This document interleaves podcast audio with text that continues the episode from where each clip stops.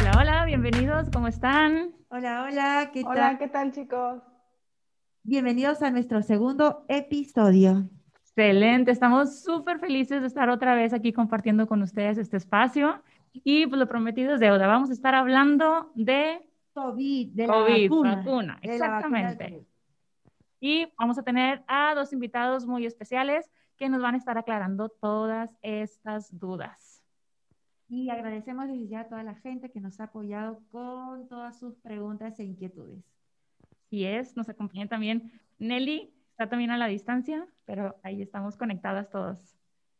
Y pues muchísimas gracias. Estuvimos recibiendo muchas preguntas sobre sus inquietudes sobre el tema de la vacuna contra el COVID. Entonces, esto es lo que vamos a estar tratando. Y pues tenemos a estas dos personas queridísimas invitados. Y pues vamos a darles chance pues que se presenten, ¿verdad? Porque si no nos soltamos el micrófono nosotras. Adelante. Tenemos a Tania. Hola, eh, bueno, ok, yo soy Tania Lerma, soy graduada de la li- licenciatura de biotecnología genómica y me dedico, eh, ahorita estoy trabajando como especialista en reclutamiento de pacientes para los ensayos clínicos de una farmacéutica. Este, y bueno, todo esto es en el área de investigación clínica. Y bueno, me da muchísimo gusto estar aquí, muchas gracias por la invitación. Y bueno, pues eh, espero ser de ayuda para poder resolver pues alguna de, de las muchas inquietudes que hay hoy en día con este tema de la vacuna. Muchas gracias a ti por Tania. invitación. Y nuestro siguiente invitado, José Manuel. Hola, hola, ¿cómo están? Buenas, este, buen día. Muchas gracias por la invitación. Este, estoy muy contento de estar aquí con ustedes platicando. Mi nombre completo es José Manuel Vázquez Guillén. Soy profesor e investigador en la Facultad de Ciencias Biológicas aquí en la Universidad Autónoma de Nuevo León. Este, como dato, fui profesor de Tania hace como 10 años. Tania, tengo que fueron 10 años lo que han pasado ya.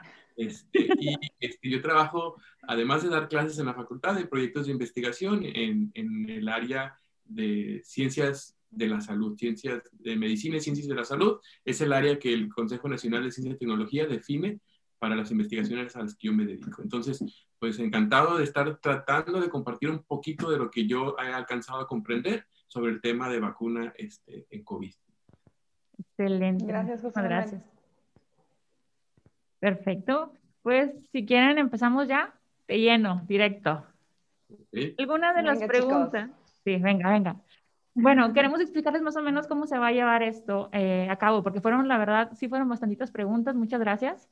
Y algunas se repetían. Entonces, lo que vamos a hacer, vamos a tratar los temas por bloques, tratando de eh, hablar exactamente de todo lo que nos preguntaron. Y si queda ahí eh, este, alguna dudita, lo resolvemos al final. Eh, obviamente a uno también le surgen dudas, ¿verdad? Entonces, aquí está la voz del pueblo representando. y bueno, pues empezamos con la primera pregunta, que sería, ¿quiénes son los candidatos a vacunarse? ¿Quiénes no se pueden vacunar? La cuestión de las alergias, etcétera. Ok, este, bueno, antes de contestar esta pregunta, sí me gustaría eh, tocar un tema muy importante, aclarar un punto, este, que es acerca de la aprobación que ahorita tiene la vacuna. Eh, ahorita en, en México, bueno, en el mundo, no hay una aprobación como tal de la vacuna. Lo que se, le- se ha obtenido es la autorización de uso de emergencia, eh, que esto se refiere a un permiso especial que otorgan las autoridades sanitarias de cada país este, a un medicamento, o en este caso la vacuna, am, para que pueda estar accesible a, a la sociedad durante una, una emergencia, que en este caso es la pandemia. Entonces, este, este, esta autorización de uso de emergencia se le otorga porque siendo un, un medicamento que está aún en, en desarrollo, está en una, en una etapa muy temprana de desarrollo, eh, pues se le tiene que hacer muchas, muchas investigaciones más, ¿no? Muchas pruebas y todo. Entonces, este, aclarando como que este punto, eh, sí es, es muy importante que sepamos que es un uso de emergencia, no es la aprobación como lo tienen ya fármacos más reconocidos este, de muchos años de investigación. Y bueno, dicho esto, eh, las vacunas que se han aprobado hasta el momento en México son, están autorizadas para personas mayores de 16 años, en el caso de la vacuna de Pfizer, BioNTech y la de AstraZeneca y Oxford. Para el caso de la vacuna rusa, hasta el momento se sabe que las pruebas que se hicieron fueron para personas de 18 años en, adelante. Y bueno, hay ciertas exclusiones eh, que se han visto hasta el momento. Eh, las más comentadas son para las personas alérgicas que se recomienda no aplicarse la vacuna. Este, ¿Por qué? Porque se han visto eh, que estas personas que ya han tenido antecedentes eh, de alguna alergia severa, es decir, que, las que han ido a dar al hospital por, por una alergia, em, pues estas personas han reaccionado de, de manera más, este, de una manera más inesperada, ¿no? Entonces, por eso se recomienda que las personas con algún historial de alergias eh, graves, pues no, no, se las apliquen. Aún falta eh, hacer más estudios para determinar cuáles son las, las alergias que no, que no pasa nada si tú vas y te pones tu, tu vacuna y cuáles si de plano están, están prohibidas. Este, y en cuanto a personas, bueno, subgrupos de personas de abajo de 16 años, ahorita todo eso está en estudios.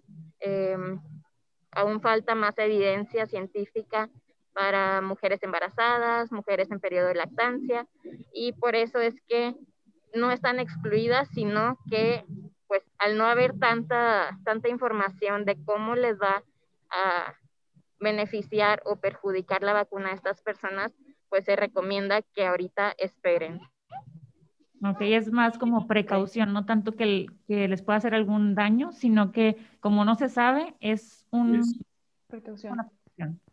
Así es, la recomendación es una pequeña precaución para personas que tienen hipersensibilidades, para que, personas que tienen enfermedades autoinmunes o, o reacciones alérgicas severas, este, como, este, que se les presentan generalmente a, estas personas. Entonces, la recomendación es por la carencia o la ausencia de información disponible hasta el momento y como no sabemos cómo va a reaccionar tu sistema inmunológico frente a, la inoculación de la vacuna, la recomendación es mejor espérate un poquito hasta que haya más información disponible. Entonces, lo que decía Tania ahorita es correcto. La vacuna es una aprobación de emergencia de las, las cuatro vacunas en, en, todo el mundo. Entonces, la aprobación de emergencia significa que, pues, por la necesidad ante la pandemia, libérala a, a, la población en general, sin embargo, ten las precauciones en las poblaciones que aún no ha habido estudios este, este, claros. Perfecto. Muchas pues gracias. más claro, ¿verdad? Sí, ya, ya vamos aclarando poco a poco nuestras dudas. Las cosas, de las preguntas más, más este, asiduas ha sido que, ¿cuál es la efectividad de la vacuna? ¿Cuál de ustedes nos podría compartir cuánto tiempo es efectiva después de su aplicación? Si es necesaria dos dosis o no eh, tiempo de inmunidad también podemos adquirir, todo eso. Bueno, mira, este, híjole, sin querer dar una clase para no soltarme hablando, a mí me gustaría aclarar el, el, concepto de efectividad.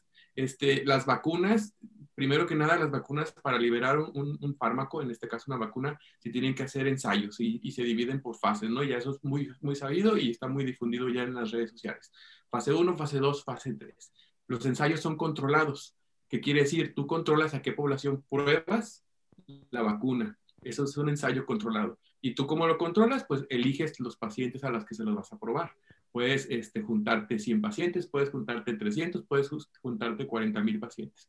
Pero son pacientes controlados, en donde tú conoces perfectamente las características que sean mayores de 18 años, menores de 60 años, que no padezcan otras, eh, que no tengan otros padecimientos adicionales como diabetes, hipertensión, alergias, autoinmunidades, hipersensibilidades. Entonces, están controlados. Entonces le administras la vacuna a ese, a ese grupo de personas y a otro grupo similar le administras una dosis placebo.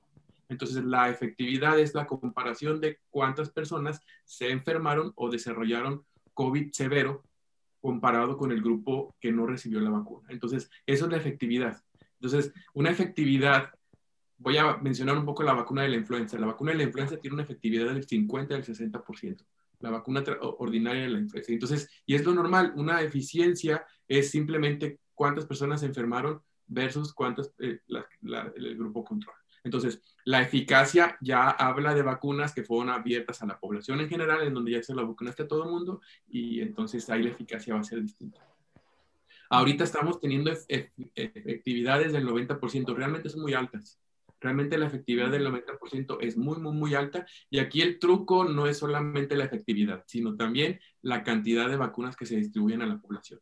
¿sí? Este, y la, la, la vacuna las vacunas no están diseñadas para evitar que te enfermes. El problema no es tanto que te enfermes del COVID, sino que, que eh, evoluciones a un daño este, severo o que puedas ah, complicarte o fallecer. Entonces, las vacunas no son solamente para evitar que te enfermes, sino para evitar que se te compliquen este, la condición de COVID. Y las, las efectividades que van desde el 70 hasta el, 90%, pues son aceptables, ¿no? Eh, ¿Cuánto dura la inmunidad de la vacuna? La respuesta es, aún no se sabe. Se espera o se cree que al menos vaya a durar un año, dos años. Hay quienes afirman que vamos a necesitar nuevas aplicaciones este, cada cierto tiempo, pero esto de nuevo es normal. No sé si recuerden los que tengan sobrinos, los que tengan hijos, que tienen que aplicarle la vacuna, la triple viral a sus hijos al año y luego la siguiente dosis a los seis años, porque ese es el tiempo que ya se sabe que es cuando se necesita el refuerzo, ¿ok?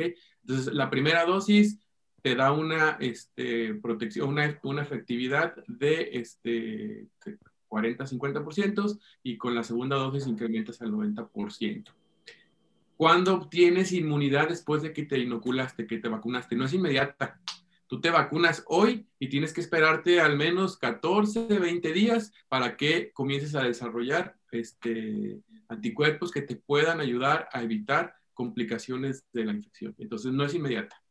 Este, creo que no sé si había algo más duda o algo más que platicar sobre este tema, ¿no? Este, ayúdame, Tania, si me faltaba algo, dije algo. Aquí también preguntaron, una duda dice, ¿qué dura más, la inmunidad post-COVID o la protección de la vacuna? Pero creo que sería, pues lo que acabas de comentar, ¿no? Una vez que te dan la primera dosis, te dan la segunda dosis, pasa cierto tiempo y bueno, ya después se tendrá que reforzar, como dijiste, con, con las otras vacunas, ¿no?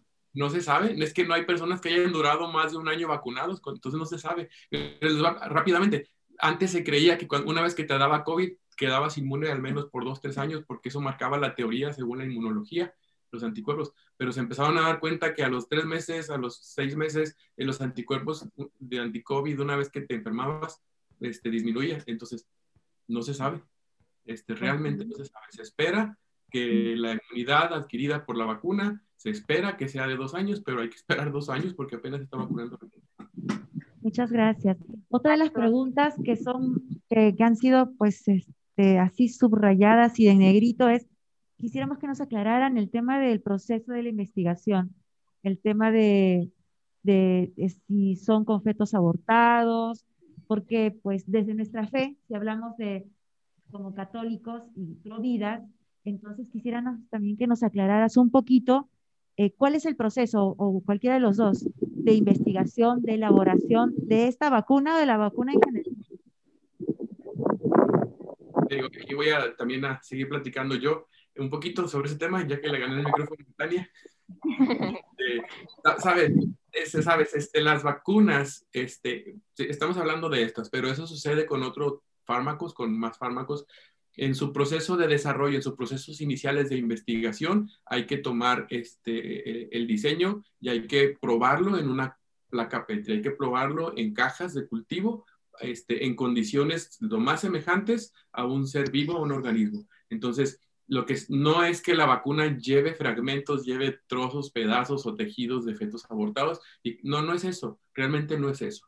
Este, lo que sucede es que este, hace algunos años, 30 años, en los 70 yo creo. Este, por allí marca la historia que hubo un aborto este, decidido, un aborto que una persona decidió hacerla y eh, a partir de esos abortos se tomaron este, órganos de, pues esos niños abortados y se establecieron cultivos celulares. Y esos cultivos celulares se van pasando y se van pasando y se van manteniendo en el laboratorio y cuando un, una farmacéutica está haciendo ensayos este, para probar, ensayos iniciales para el diseño de su vacuna, tiene que utilizar células permisibles para esa vacuna. Entonces, cultivan esas células y allí las, las prueban y las van desarrollando. Una vez que pasan los ensayos experimentales fase 1 o incluso pre-1, ahora sí ya pasan a, a, probarlas en, en, los seres humanos. Entonces, no quiere decir que la vacuna lleve este, este, fetos abortados o, o, fragmentos en ella, en sí misma,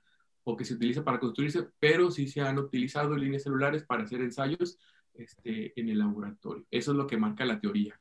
No, no sé, Tania, si quieres profundizar un poquito más en el tema, Tania. Bueno, a quitar un poquito el cubrebocas porque ya no hay nadie aquí alrededor.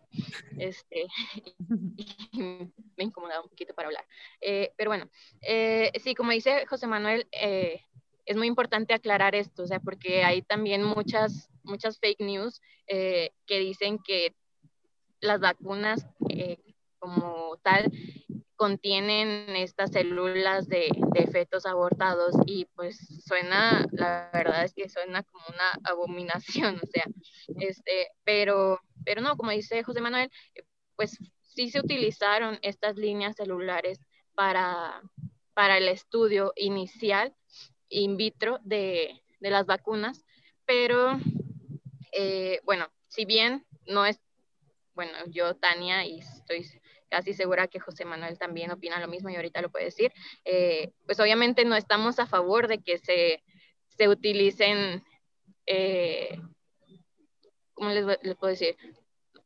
Pues sí, estas líneas celulares de, de esos fetos abortados, porque pues si bien no, no fue con el objetivo, o sea, el aborto no fue con el objetivo de, de usarlo para la ciencia o de usarlo para investigar, este, pues sucedió y pues obviamente como católicos providas, pues nosotros no, no, estamos a favor de que sucedan estos, estos abortos. Entonces, eh, pues sí, creo que nos gustaría que a partir de, de, ahora, que también pues salió como que a la luz todo este tema, eh, se dejaran de utilizar estas líneas celulares y se optara por utilizar otras líneas, que así como hay líneas eh, de fetos abortados, hay líneas celulares de infinidad de, tipos. Entonces, hay más opciones que se podrían utilizar y pues eso sería como que nuestro punto de vista, eh, que se dejen de utilizar para la ciencia, pero eh, pues sí creo que, que si ya pasó, ya se utilizaron, o sea, ya no hay nada que hacer eh, no tenemos por qué satanizar estas vacunas, al contrario, o sea, pues realmente se le está dando a fin de cuentas un uso bueno que es para eh, poder controlar y en un futuro este, erradicar esta, esta pandemia. Ok, sí, y a mí me gustaría profundizar, digo, seguir en ese tema porque este, creo que es importante que quede claro un poco la postura que tenemos personalmente, bueno, al menos yo, y, como decía también Tania, este, mm, existe un documento, un documento de la Congregación para la Doctrina de la Fe publicado en diciembre, en donde dice, ¿sabes qué? Este, sabemos del origen o sabemos de cómo fueron los ensayos para hacer esta, esta vacunación y no podemos hablar de conceptos de teología moral ahorita, son conceptos muy profundos este, y sabemos que pues el concepto de cooperación con el mal pues es, algo muy complejo de explicar, ¿no? Pero lo que, lo que se comentaba en este documento eh, avalado por, por, el Papa, publicado en, en diciembre, les, decía, o sea, les decía, es, ¿sabes qué?